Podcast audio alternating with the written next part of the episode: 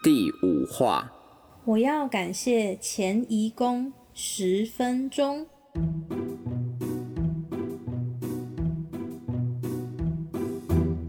谢谢胡渣下巴。听到节目说投稿不限过往的对象，那我就不客气了。我要感谢家里的应佣，带我走青少年的迷惘时期。当时因为对性好奇，偷看他更衣被发现。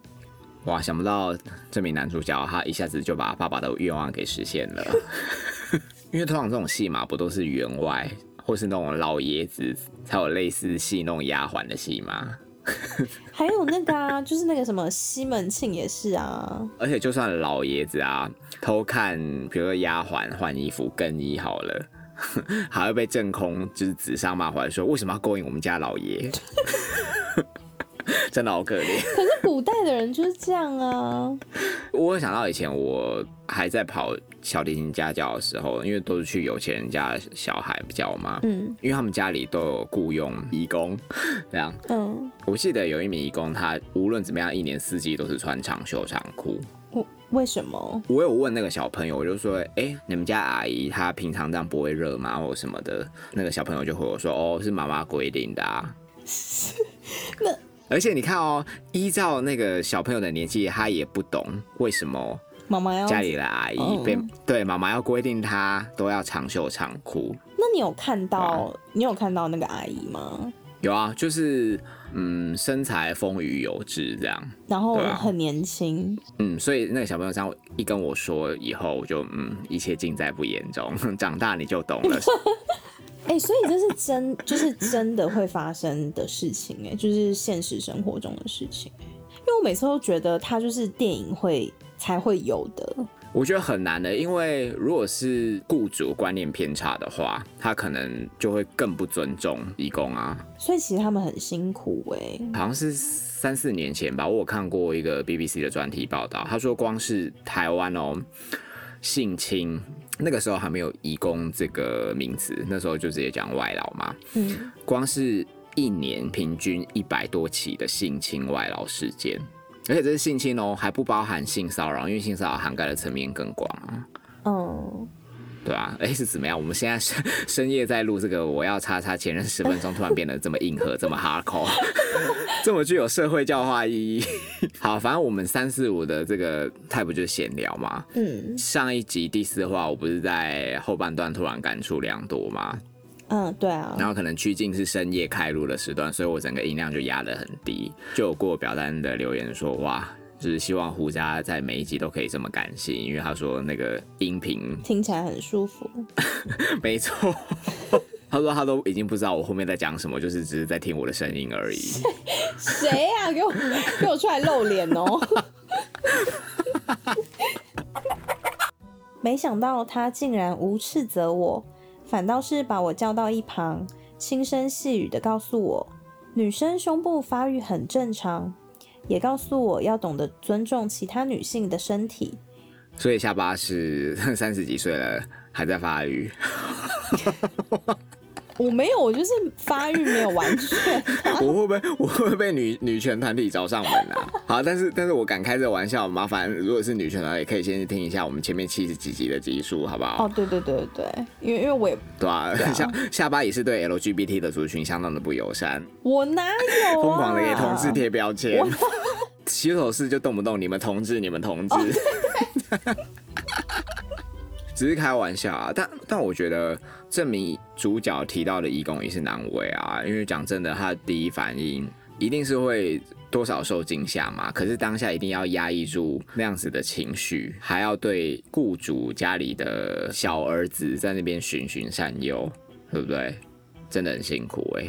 因为他也不能跑去跟老板说，老板老板那个，对啊，你儿子偷看我这样子。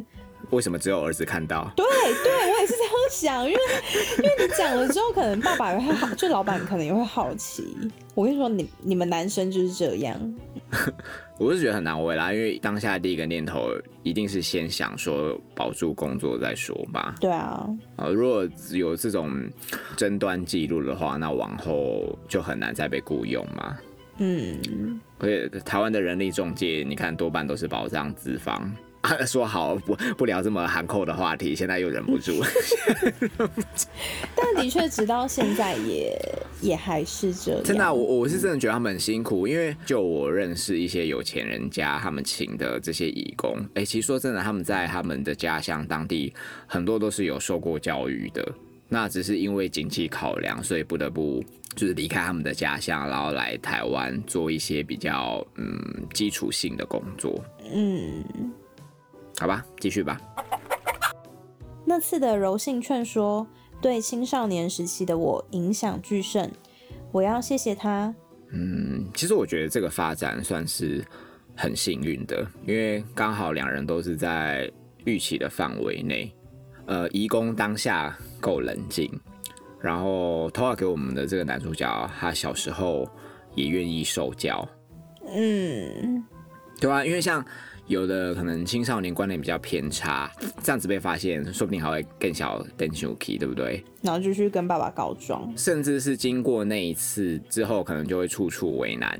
哦，你说就是为难，嗯，对啊，就比如说可能故意栽赃偷钱啊，什么乱立名目都有可能的、啊。真的很可怕。所幸这个故事，义工跟这个小儿子他们算是一个善的循环啦。嗯，想必他们家里的大人应该是把这个投稿的主角从小就教育的很好，然后这整起事件才不会有那种失控性的发展，有个善终这样子。对，因为其实像他们这样子的状况，应该都是少数。我好不能适应。等一下，我们这个节目的 tempo 是属于谈恋爱吗？你有没有觉得很不寻常？在这一集的氛围，因为好好像好像也不能 拿，干丢。也不太适合拿义工出来开玩笑。这是一个很严肃的话题，对对对。不是啊，要要开什么玩笑？面对一个长期受压迫、不平等待遇的族群，有什么好那个的？嗯，好好，继续继续。希望他目前一切安好。目前的我已结婚生子，待我家儿子长大后，也能如沐在性别友善的环境里。哇，这边投稿真的 so touch。嗯，这应该是我近期内看过最 touch 的。我还记得一收到当下我就立刻传给你，怎么这么感人？哦，对，性别友善现在在台湾其实好像还不是不是落实的这么这么完全啊。当然啦、也要看看你怎么作践你自己，跟什么样的咖在一起嘛。啊，没办法，因为就是我家的环境就是这样嘛，毕竟我家是另外两个男人都是互加盟。让你还可以跟同志录 podcast 的，已经是 是是出人生的最大善意了，我知道。我觉得以一个直男呐、会为自己的儿子设身处地的去希望他往后的环境是性别友善，这真的非常难得哎。嗯，要等他小孩长大的话，代表他年纪可能跟我们差不多。应该是对，那我我我觉得他儿子长大之后的环境，就是我说性别友善的环境，应该会越来越好，因为我们也越来越能接受不一样的。